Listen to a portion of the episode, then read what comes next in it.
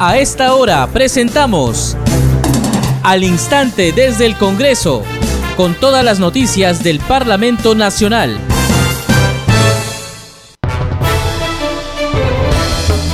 ¿Cómo están? Bienvenidos al programa Al Instante desde el Congreso. Les saluda Danitza Palomino. Estas son las principales noticias del Parlamento Nacional. En el Pleno del Congreso, la presidenta del Parlamento Nacional, Mari Carmen Alba, informó que presentará una denuncia penal ante el Ministerio Público contra los que resulten responsables por el delito de violación del secreto de las comunicaciones en la modalidad de interferencia telefónica. Fue al referirse a la publicación de unos audios de sus conversaciones telefónicas, añadió que solicitará un peritaje para demostrar que estos fueron manipulados y que nada de lo que se dice en los audios mencionados tiene contenido ilegal ni van en contra de la institucionalidad. Finalmente afirmó que sus acciones siempre están enmarcadas dentro de la Constitución y del reglamento del Congreso. La Junta de Portavoces acordó por mayoría postergar para otra fecha aún no definida la sesión descentralizada del Pleno que se consideraba realizar en la ciudad de Tarapoto, en la región San Martín. Asimismo, la presidenta del Congreso, Mari Carmen Alba, informó en la Junta de Portavoces que se ampliará la legislatura que culmina el próximo 15 de junio debido a que existen temas importantes que están pendientes de debate en el Pleno. El ministro del Interior, Dimitri Senmanche, deberá concurrir este viernes 10 de junio a la Comisión de Fiscalización y Contraloría para informar sobre las acciones tomadas por su despacho para ubicar y capturar al prófugo exministro de Transportes y Comunicaciones, Juan Silva. La congresista Kira Alcaraz cuestionó que hasta la fecha el Ejecutivo no reglamenta la Ley 31458 que reconoce a miles de ollas comunes y por ende garantiza su sostenibilidad y financiamiento. La parlamentaria precisó que el plazo para la reglamentación venció ayer, miércoles 9 de junio. Usted está escuchando al instante desde el Congreso.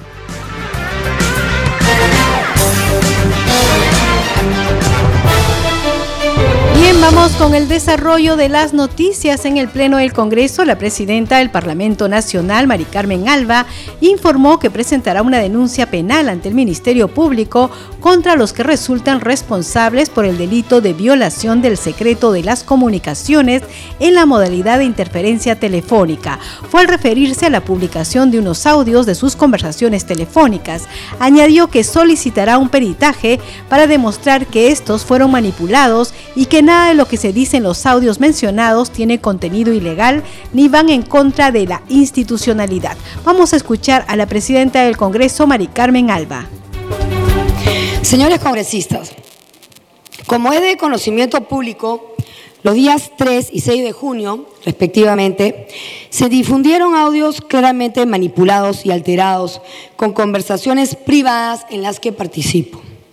Como ya lo mencioné, en conferencia de prensa, luego de la difusión del primer audio y hoy en la Junta de Portavoces, quiero expresar mi rechazo y condena a estas prácticas ilegales que tienen la intención de perjudicar mi gestión, mi imagen política, pero también la imagen del Congreso de la República. Ante la difusión de estos audios manipulados, voy a proceder a presentar una denuncia penal ante el Ministerio Público contra los que resulten responsables por el delito de violación del secreto de las comunicaciones en la modalidad de interferencia telefónica tipificado en el artículo 162 del Código Penal y los demás tipos penales que correspondan. Sin perjuicio de la denuncia penal que interpondré, voy a solicitar un peritaje de parte sobre los respectivos audios, con la finalidad de demostrar que han sido manipulados. Nada de lo que se dice en los audios mencionados tienen contenido ilegal, ni van en contra de la institucionalidad y menos de la imagen del Congreso.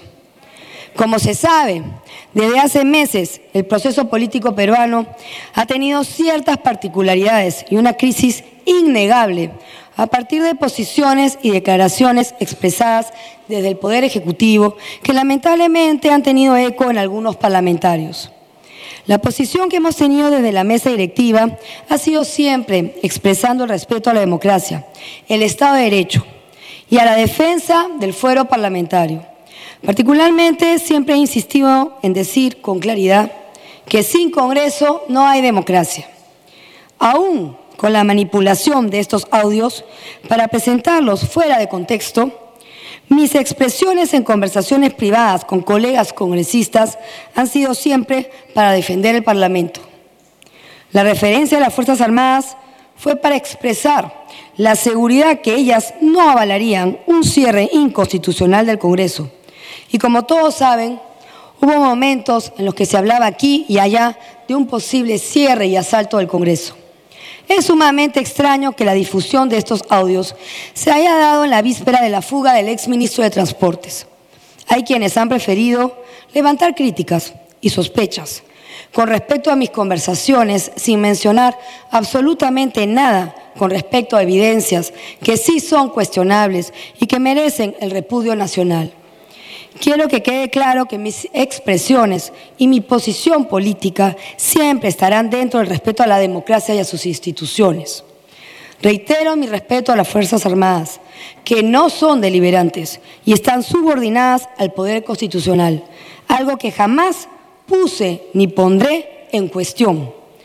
Finalmente, vuelvo a repetir como en anteriores oportunidades, nuestras acciones siempre estarán enmarcadas dentro de la Constitución y el reglamento del Congreso de la República. Muchas gracias.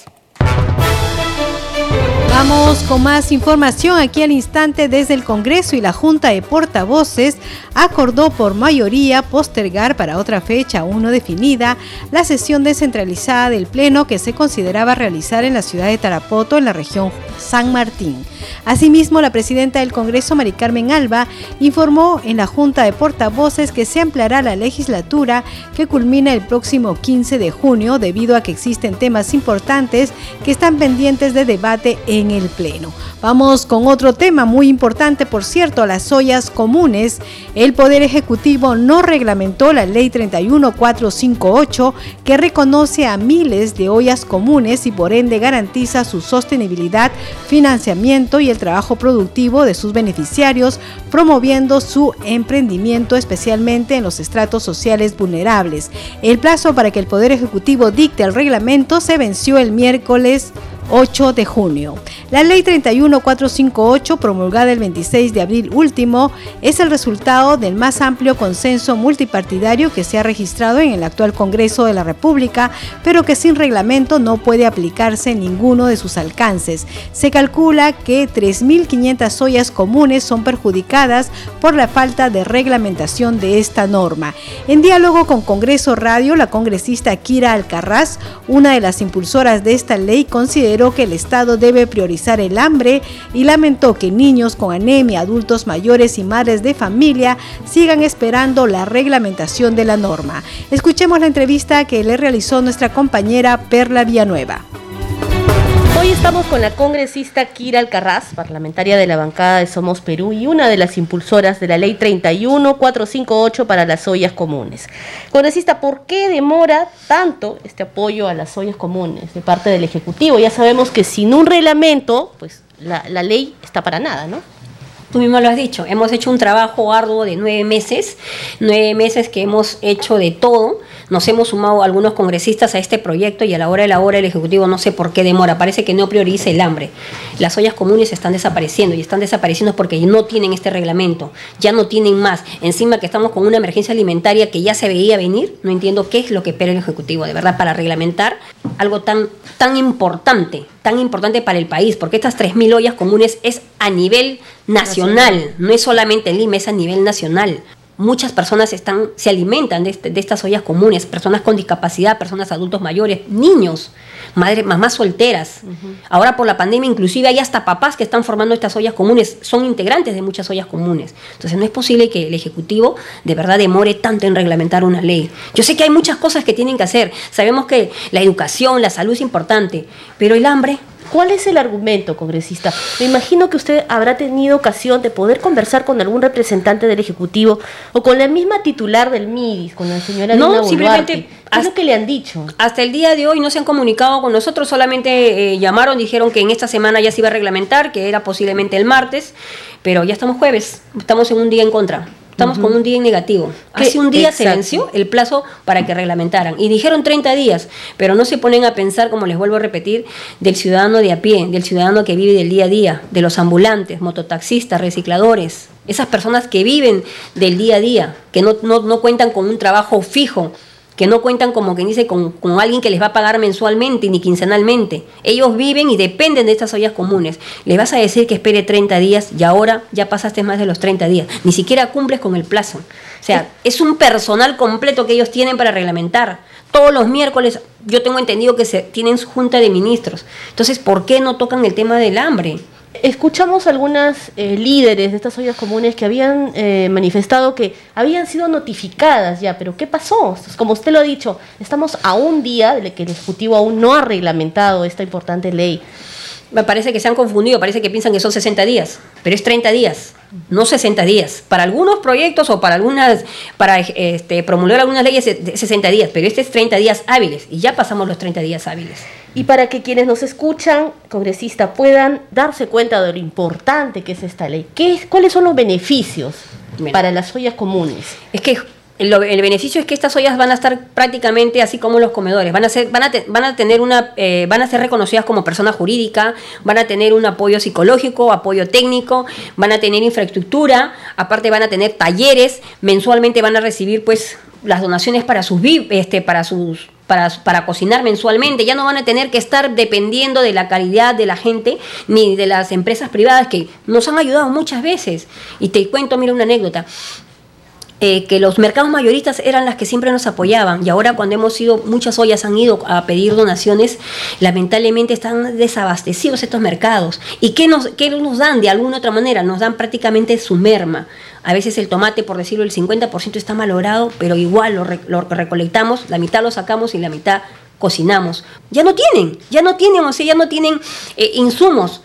Lamentablemente, pues este el solamente el hecho de haber escogido pues un ministro de Agricultura que no estaba calificado, mira lo que nos ha perjudicado. Ya no hay víveres en los supermercados que nos daban, en los mercados mayoristas que nos daban muchas veces cebolla, papa. Tú vas y ves, está exorbitante el precio. Entonces, obviamente, ni ellos venden, ni ellos tampoco nos pueden regalar. Pero se supone que este proyecto era para eso, para que las mamitas de las ollas comunes, de las ángeles de estas ollas comunes, ya no estén mendigando, ya no tengan esa preocupación. Porque todas las ollas comunes no cobran. Ellas lo hacen gratuitamente este trabajo y solamente se benefician con algunos menús que les dan a cada cocinera. Y hacen maravillas, ¿no? Porque como usted dice, hemos inventado la vainita saltada, yo te doy cuenta que en algún momento como las papas estaban chancadas teníamos que ponerlas en cuadradito como para que se vean mucho mejor, porque largas a veces como que no alcanzaba, pero cuadraditas sí. La menudencia de pollo. La menudencia de pollo, la, cunga que le decíamos, ¿no? Que a veces muchas veces la botan, que lo usaban para la sopa, pero eso lo cortábamos en pedacito y lo metíamos para que siquiera le dé sabor a la comida. Ahora con este proyecto, este proyecto aparte que iba a tener las capacitaciones de darle un alimento balanceado, porque también otro problema que tenemos y que no sé, el ejecutivo parece que no tiene no tiene mapeado es la anemia. A raíz de la pandemia también muchos niños hemos detectado que están con anemia, están desnutridos.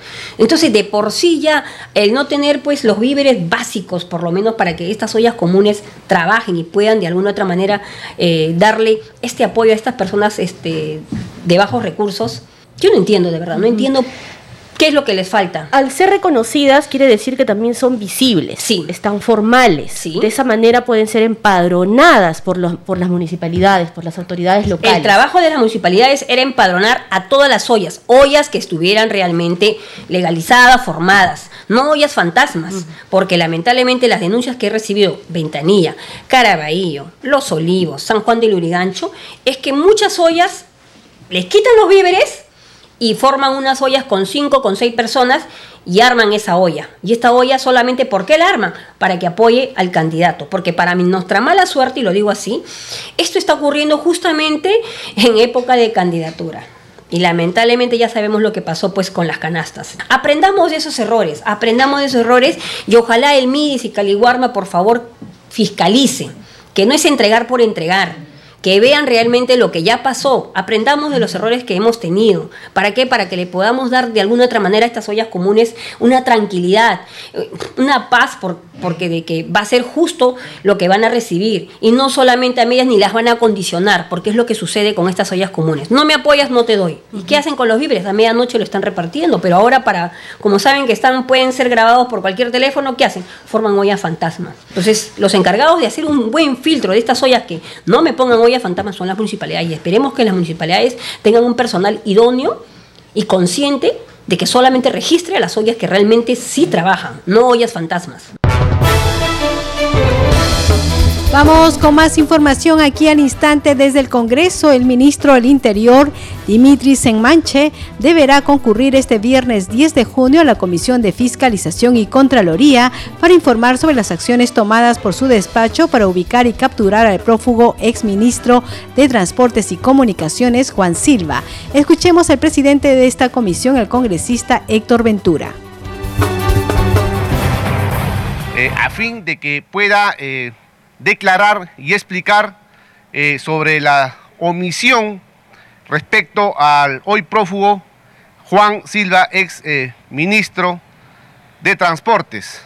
A pesar que ya desde eh, fecha anterior el ministro del Interior Semanche ya tenía conocimiento de las llamadas o las comunicaciones telefónicas que tenía Samir Villaverde, investigado en la Comisión de Fiscalización, no solamente tenemos declaraciones eh, de testigos, de investigados, sino tenemos también eh, medios probatorios como eh, chats, comunicaciones como la de ahora Samir Villaverde, Samir Villaverde y el hoy prófugo Juan Silva, y ahora esta actitud evidentemente de responsabilidad para obstruir la investigación en la Comisión de Fiscalización y en el Ministerio Público.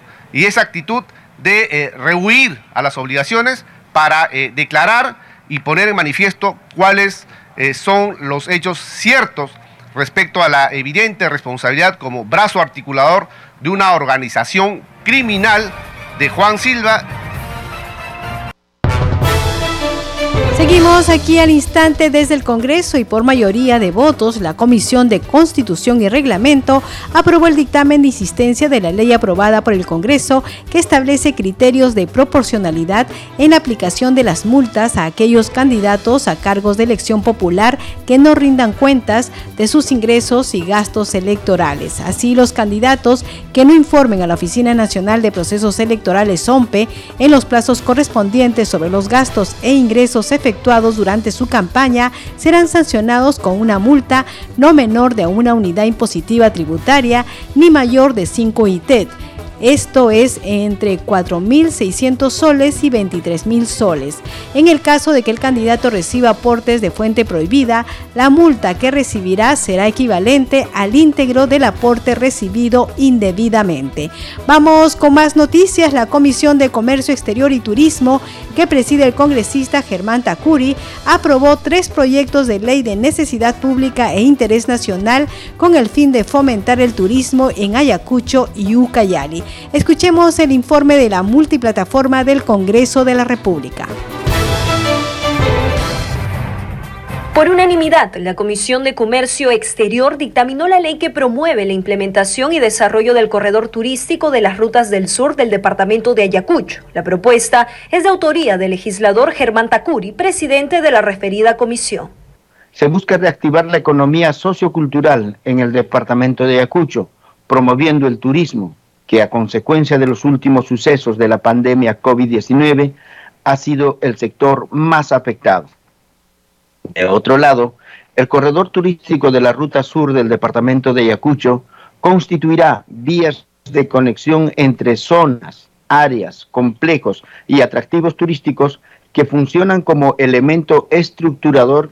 Además, contempla un recorrido y ruta de viaje que une en forma natural dos o más centros turísticos y facilitan el tránsito, permitiendo el uso y desarrollo de las rutas que están interconectadas con la vía principal. La segunda propuesta de ley dictaminada por el grupo fue la que promociona y pone en valor los recursos turísticos de las provincias de Guamán, Vizcalguamán, Fajardo y Cangallo en el departamento de Ayacucho, la cual fue aprobada por mayoría.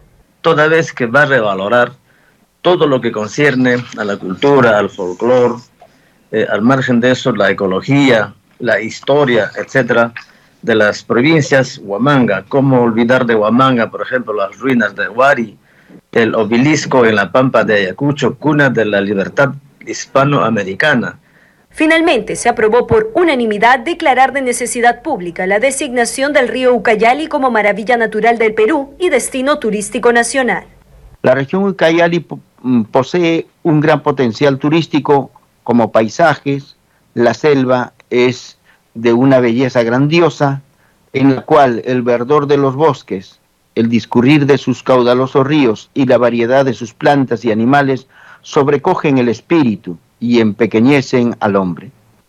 Cabe precisar que previamente la comisión recibió a los alcaldes de Urubamba y Machu Picchu para que expongan sobre la problemática de las operaciones en la ruta Harambingan que lleva a la ciudad inca de Machu Picchu. Más noticias aquí al instante desde el Congreso y el grupo de trabajo encargado de investigar las presuntas irregularidades en la administración del proyecto de irrigación Chinecas que coordina el congresista Elías Vara Meléndez continúa con sus pesquisas y atendió los testimonios del periodista chimbotano Carlos Enrique Salinas y del abogado Rafael Miranda Valencia. El periodista Enrique Salinas se presentó como uno de los primeros que denunció el tráfico de tierras del proyecto Chinecas y en la estarían involucrados jueces y hasta policías de esa circunscripción y los sucesivos gobiernos regionales no hicieron nada, expresó. Presenté una denuncia de la invasión de tierras, pero el gerente actual del proyecto y la Procuraduría no hicieron nada, dijo. Por su parte, el abogado Miranda Valencia dijo que patrocinó a la Asociación de Productores Beta Negra del distrito de N. Peña, provincia del Santa, porque fueron invadidos sus terrenos. Vamos con más información aquí al instante desde el Congreso y con el fin de reactivar a las micro y pequeñas empresas MIPE, la Comisión de Economía, Banca, Finanzas e Inteligencia Financiera, que preside la congresista Silvia Montesa, aprobó por unanimidad la continuidad de los procesos de adquisición de bienes realizados bajo la modalidad del núcleo ejecutor de compras. Escuchemos el informe de la multiplataforma del Congreso de la República.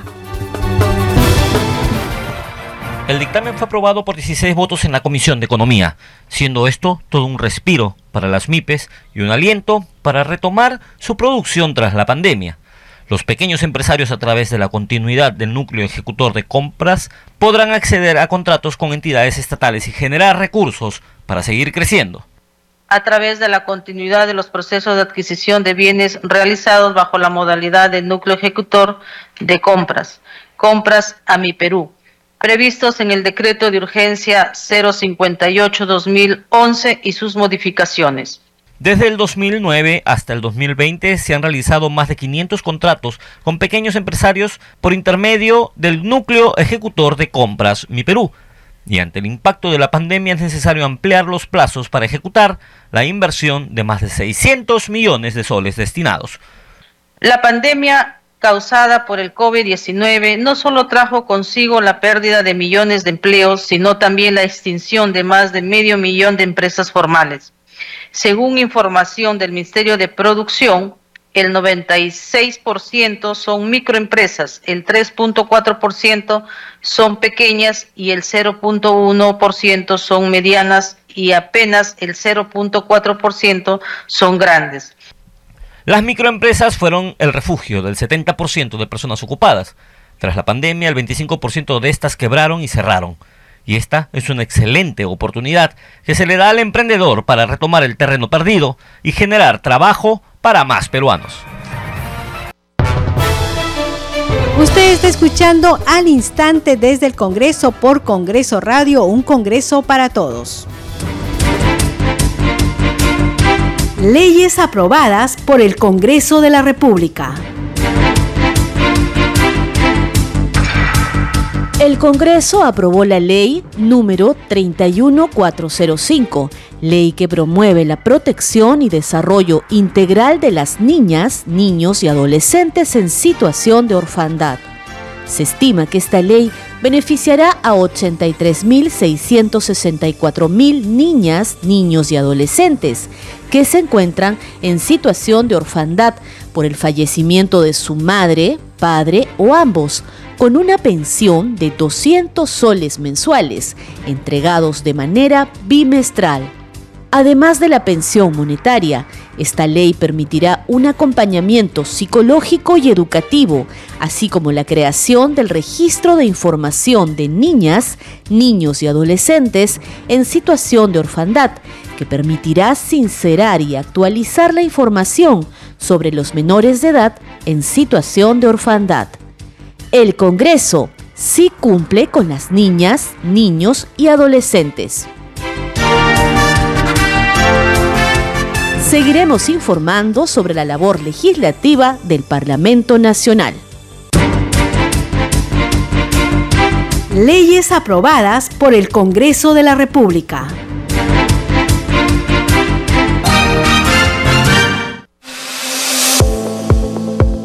Congreso en redes.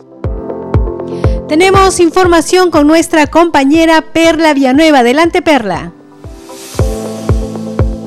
Muchas gracias, Danitza. Buenas tardes. Vamos con las publicaciones en el Twitter desde la cuenta oficial del Congreso del Perú.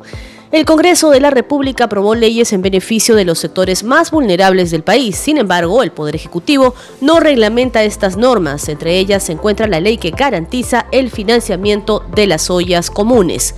Continúa la publicación señalando que la ley 31458 tiene como objetivo reconocer a las ollas comunes como organizaciones sociales de base que pueden ser de carácter temporal o permanente a fin de garantizar su sostenibilidad y financiamiento temporal en situaciones de emergencia Vamos a continuar ahora con la publicación de la cuenta de Congreso Radio. Hashtag Tu Congreso Informa. Mañana viernes a las 9 de la mañana, el ministro del Interior, Dimitri Senmache, debe acudir a la Comisión de Fiscalización y Contraloría para informar sobre la ubicación y captura del ex ministro de Transportes y Comunicaciones, Juan Silva. Hashtag Actualidad Parlamentaria con José Trujillo Ripamonti. Y por último, la publicación de la congresista María Güero Gutiérrez, quien informa que debido a la grave situación que atraviesa Ático, ha llegado al lugar del conflicto minero junto al ministro del Interior Dimitri Senmache para contribuir a la solución del mismo. Son las publicaciones a esta hora de la tarde, Danitza. Continuamos contigo en la conducción. Muchas gracias, Perla Villanueva. Usted está escuchando al instante desde el Congreso. Este programa se escucha en las regiones del país gracias a las siguientes emisoras. Radio Inca Tropical de Abancaya Purímac, Cinética Radio de Ayacucho, Radio TV Shalom Plus de Tingo María, Radio Madre de Dios de Puerto Maldonado, Radio TV Perú de Juliaca Puno, Radio Amistad de Lambayeque, Radio El Pueblo de Ayacucho, Radio Satel Perú de Lampa en Puno, Radio La Voz del Valle de Aplao en Arequipa, Radio Estar de Moyendo en Arequipa, Radio Gaceta Ucayalina Online, Radio Líder de la Unión en Piura, Radio Victoria de Ocros en Huamanga, Ayacucho. Enseguida, los titulares de cierre. En el Pleno del Congreso, la presidenta del Parlamento Nacional, Mari Carmen Alba, informó que presentará una denuncia penal ante el Ministerio Público contra los que resulten responsables por el delito de violación del secreto de las comunicaciones en la modalidad de interferencia telefónica. Fue al referirse a la publicación de unos audios de sus conversaciones telefónicas, añadió que solicitará un peritaje para demostrar que estos fueron manipulados y que nada de lo que se dice en los audios mencionados tiene contenido ilegal ni van en contra de la institucionalidad. Finalmente afirmó que sus acciones siempre están enmarcadas dentro de la Constitución y del reglamento del Congreso. La Junta de Portavoces acordó por mayoría postergar para otra fecha aún no definida la sesión descentralizada del Pleno que se consideraba realizar en la ciudad de Tarapoto, en la región San Martín. Asimismo, la presidenta del Congreso, Mari Carmen Alba, informó en la Junta de Portavoces que se ampliará la legislatura que culmina el próximo 15 de junio debido a que existen temas importantes que están pendientes de debate en el Pleno. El ministro del Interior, Dimitri Senmanche, deberá concurrir este viernes 10 de junio a la Comisión de Fiscalización y Contraloría para informar sobre las acciones tomadas por su despacho para ubicar y capturar al prófugo exministro de Transportes y Comunicaciones, Juan Silva. La congresista Kira Alcaraz cuestionó que hasta la fecha el Ejecutivo no reglamenta la Ley 31458 que reconoce a miles de ollas comunes y por ende garantiza su sostenibilidad y financiamiento. La parlamentaria precisó que el plazo para la reglamentación venció ayer, miércoles 9 de junio. Usted está escuchando al instante desde el Congreso. Hemos llegado al final del programa. A nombre del equipo de Congreso Radio, le agradecemos por acompañarnos en esta edición. Estuvo en los controles Franco Roldán y en la conducción de Palomino. Deseamos que tengan un buen día.